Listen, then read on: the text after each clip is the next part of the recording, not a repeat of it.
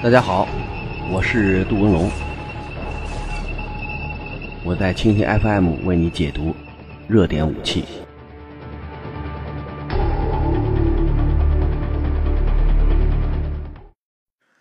大家好，一天的武器，一天一个视角，我是杜文龙，我在蜻蜓 FM 为您解读新闻中的武器。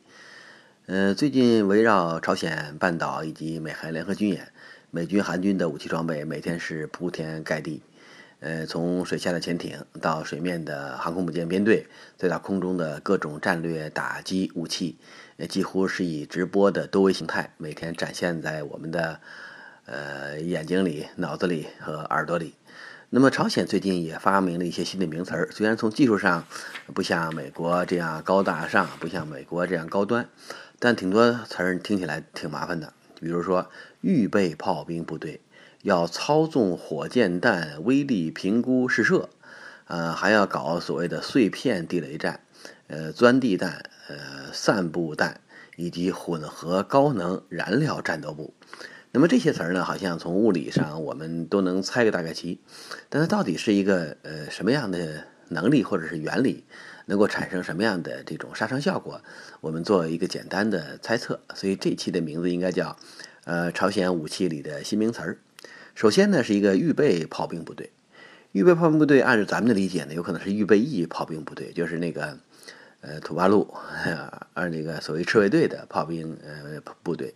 但是这个朝鲜不成立，所谓的预备炮兵部队，它不是预备役的炮兵部队，而是由这个中央政府或者是最高军事委员会集中掌握的这个炮兵部队。以前我们作战有预备队，这个预备队的时候，别人都不行了，他行。一般呢，把这个最核心、最重要、最先进、最高端的武器编入预备队，这样留作自己的第二次打击力量。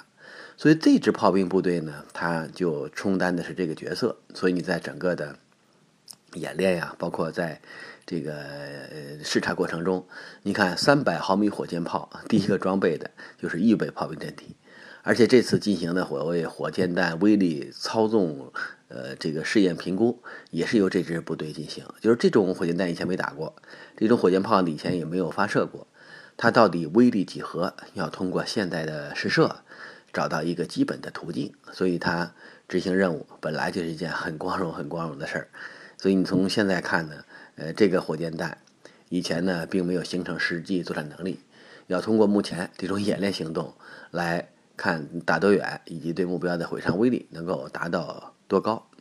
另外，他在战斗部里边，他提了好几种。第一种叫碎片地雷弹，这个听起来好像有点风马牛不相及。你说碎片嘛，跟地雷有什么关系啊？地雷现在都是铸造，有的是内部加这个金属珠。那么地雷和弹又有什么样的关系呢？好像形成了三个概念的交叉。我们理解呢，这可能是一种叫地雷撒布弹。或者叫子母弹，你比如说那个小东西，你叫地雷也好，你叫个弹丸也好，我通过火箭弹打出去之后，呃，在空中爆炸，爆炸之后呢，每个子弹向不同方向抛散，抛散的过程中对地面的装甲目标可以形成杀伤。另外呢，如果没有装甲目标可以碰撞，对于这个暴露的这些有生目标，我们讲一些士兵啊或者其他的这些呃人体目标，也能够构成一定的杀伤。所以跟严格意义上的子母弹应该是同一个概念，但是它这个呢不不是埋在地里边，就是打打下来掉到地里边埋上，然后对进行这种伺机的伏击行动，它不是这种概念，哎，它是一种子母弹，而且呢，从这个西方国家认为叫双用途子母弹，这恐怕更合适一点儿，呃，既能够对地面的装甲目标进行攻击，还可以对于士兵啊这类目标进行攻击，呃，另外一个战斗部叫钻地弹，这好理解。在美军的钻地弹呢，是指对大型，呃地形目标，包括坚固目标进行毁伤。你像它的几百公斤的、上千公斤的，甚至还有十三点六吨的这个钻地弹，都能够形成这种毁伤效果。呃，特别是对那些地下的，比如像指挥所呀、呃重要呃物资的存储地点啊，以及这个重要的弹药存放地啊，它都能够起到这个作用。从朝鲜看呢，这个钻地弹它在山头上展示过，实际上呢，它只是一个制导的火箭弹。那这个火箭弹由于自重比较大，几百公斤嘛，如果碰触到地面，它对地下目标能够产生一定的破坏作用。所以这个钻地弹呢，不是向下钻，应该是在地表，呃，有某种的这种侵蚀功能。嗯，打个大坑没有问题，但是要想对地下几十米的目标进行这个毁伤，从现在看呢，难度比较高。所以这个钻地弹呢是具备有限功能的钻地弹。严格的说，要用火箭炮去发射钻地弹，这个有点悬。另外呢，像它的这个华城系列啊，包括飞毛腿的改进型以及无水端大浦洞啊，如果去发射钻地弹去攻击目标，这个对朝鲜来讲好像还没有见到过，因为在呃他的老家在伊拉克，他买的这种飞毛腿啊。呃，一般是以高爆弹头，呃的这个空爆或者地面爆炸当成杀伤的一个主要手段。另外还有一个散布弹，这个散布弹怎么理解？一般那个弹打出去后都是散布弹嘛，是吧？那对他来讲呢，有可能还是一种这个这个这个子母弹。这个子母弹呢，它不是一种双用途子母弹。而是在一个战斗部里边弄上若干个这个子弹药。你比如说，我弄，呃，一共是，比如说有三百公斤的载荷，我三十公斤一个，弄十个，或者二百二十五公斤一个，弄十个，这样的打出以后，它形成一个面杀伤。面杀伤之后呢，它对比如像仓库目标啊、机场目标啊，另外像其他的这些面目标，可以构成一定的毁伤，取得比较大的杀伤和破坏效果。从这几个角度来看呢，它都是以前那些我们相对熟悉的这种原理的弹药的一个朝鲜版的描述。呃，这个描述呢，好像又充满了点神秘味儿。呃，对于技术能力不高的、技术水平不高的朝鲜来讲，通过概念创新，通过概念上的略生疏，可以产生哎这种这个拔高的作用。还有一个东西说的也挺逗，叫混合高能物质战斗部。混合高能物质。呃，一开始我们理解这肯定是温压弹，对吧？你从目前看呢，按照美军啊，包括西方国家，温压弹已经发展了第二代，叫固体温压弹。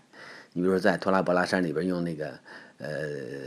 BLU 八二这种弹去打这个山洞，实际上它爆炸之后，它是把两种不同的固体燃料混合，混合之后它形成这种这个气溶胶，然后经过第一次爆炸，把气溶胶向洞穴内部。这些扩散，嗯，不出现死角。然后第二次爆炸呢，是把所有的空气吸光，把所有的生命摧毁，寸草不留嘛。哎，然后这儿一个半条命也留不住。呃，后来我理解，这好像有点高端。作为朝鲜来讲，要花这么多钱造这么个战斗部，还干脆不如把那个高爆弹斗部多做几个，本来没钱嘛，是吧？这个有可能是加入了一种助燃剂的战斗部。你比如说，如果加入这个镁元素，它在爆炸过程中温度可能比以前要。高一点，另外杀伤破坏范围比以前要大一点。你像那炮手里边，如果你加上那个闪光剂，是吧？它在空中，呃，这种焰火的亮度，呃，包括它这个所呈现的这种放射效果要好得多。所以我们感觉这个特殊物质啊，真有的可能是加上镁元素啊、铝元素的一些增量效果，或者是是扩爆功能，呃，不一定是我们想象中的这种温压弹，或者是这个呃其他的杀伤破坏方式。所以从目前看，朝鲜用名词和概念去提高自己的作战能力，提高自己的这种威慑能力，好像成了一个选项。你虽然没有对手，比如航空母舰啊，对吧？潜艇啊，另外像那 B 二轰炸机、F 两两、F 三十五隐形战斗机，呃，这个技术水平高，但是呢，他把以前相对成熟的一些弹药技术进行了包装。那么这种包装虽然是概念上的包装，但是足以显示出我正在做准备。而这种准备呢，如果一旦在近战过程中，呃，出现了这种局面，它所形成的杀伤和破坏效果的确要强大的多。所以我们感觉呢，这些新名词儿对于朝鲜来讲，嗯，有可能它跟一般的朝鲜士兵相比，它可能很高端，和高层相比呢差不多。呃，跟对面南边比呢，它要低得多。但是呢，有可能用这种概念会产生两种效果：第一，我让内部的广大的这些人民战士知道，我有更好的武器。我不光是有这个一般意义上的什么枪支弹药啊，普通的杀伤威力这种装备，我还有非常好的，比它至少高出一个档次，你没有见过的东西，所以对鼓舞士气能够起到巨大的作用。同时呢，像这种武器装备，它对首尔啊构成的威胁简直太大了。你比如说这种什么高威力的燃烧弹，再加上各种那个什么破片弹、地雷弹，如果这个东西打到四十公里到六十公里的首尔，那么整个首尔就会火光一片。所以对于首尔来讲，那个炮不需要打得太远，你只要能够打到首尔的近郊，只要能够在战术地幅内对首尔以及南部地区构成巨大的威胁，它就是个战略武器。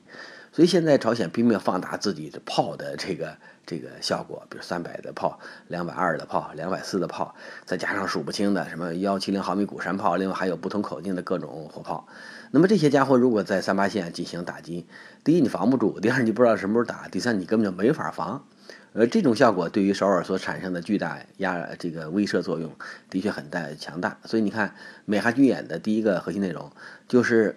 要向呃这个韩国进行兵力的投送，就看多长时间能够从关岛啊、冲绳啊这些地方往呃韩国运多少兵、运多少武器，这是一个重要的时间指标。因为美国在为一场大战做准备。呃，如果在初期无法顶住呃朝鲜来自地面的攻势，那么必须在一个缓冲时间段内，把自己的兵力向这个地区重新投送、重新部署，形成第二道防线。你否则的话，你连进攻的希望都没有，连进攻的这个时间窗口都没有。我记得当年在这个朝鲜半岛进行的作战行动，也是北方的一下打过三八线，而且打到了釜山，把这个连美美国人包括这个韩国人压缩在几个小据点里边。就是在小聚联里边这个抗击了几天，然后让美军可以再进行仁川登陆或者其他的这种作战行动，呃，形成了这个战争后期的呃主动。所以我想这个时间窗口对他异常重要。所以现在我们把这个 各种火炮啊和首尔的关系进行那个说明，实际上就是说，呃，如果在演练过程中在时间窗口这个范围内没有办法让自己的兵力重新在。呃，半岛南部建立起优势，这样反攻就成为一句这个痴人说梦。